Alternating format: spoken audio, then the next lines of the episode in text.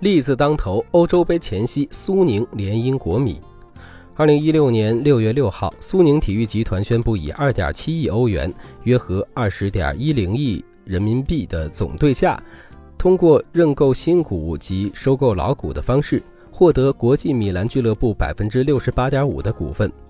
作为曾经中国球迷数量最多的欧洲豪门，百年俱乐部国际米兰被土豪苏宁体育收购。笔者想想都兴奋，民族自豪感瞬间爆棚。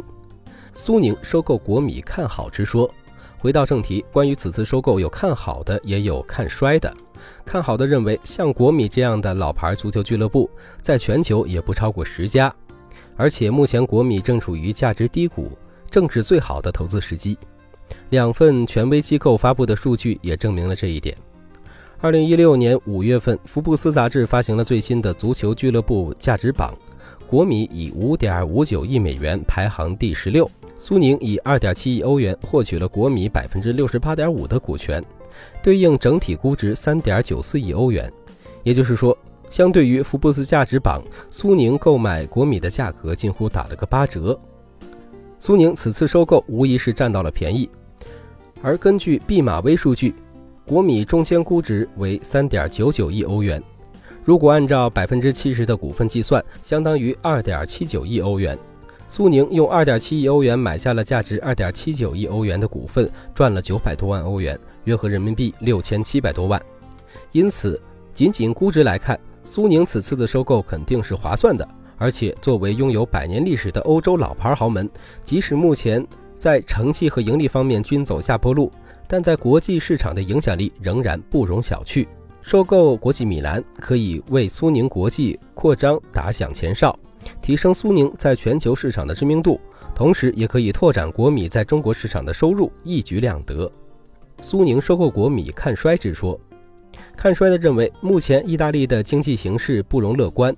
意大利足球行业的税收又高，使得意大利球队很难吸引顶级球星加盟，这会使苏宁在国米应援操作上较为困难。经济形势的困难，使得越来越多的意甲球迷离开了球场，致使意甲整体上座率甚至不如中超，这也影响了整个意甲联赛的经济收入。二零一五到二零一六赛季，四大联赛中的西甲、德甲、英超均实现了盈利，而意甲则亏损高达一点三三亿欧元。具体到国米俱乐部，其本身也正陷在战绩差、收入差的泥潭之中。在2009年10月赛季拿下欧冠之后，国米已经连续五年都没能跻身欧冠联赛，俱乐部收入也持续下降，从2010年高峰期2.25亿欧元下降至2015年的一点七四亿欧元，而且国际米兰还有巨额的未偿债务，仅2015到2016赛季就有六千万欧元的赤字。而且由意大利的足球文化、外国资本鲜有取得成功的案例，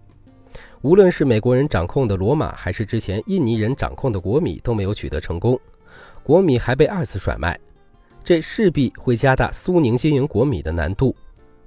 无论是看好还是看衰，其实都有足够的理由。但从苏宁本身来看，收购国米无疑是一笔值得的买卖。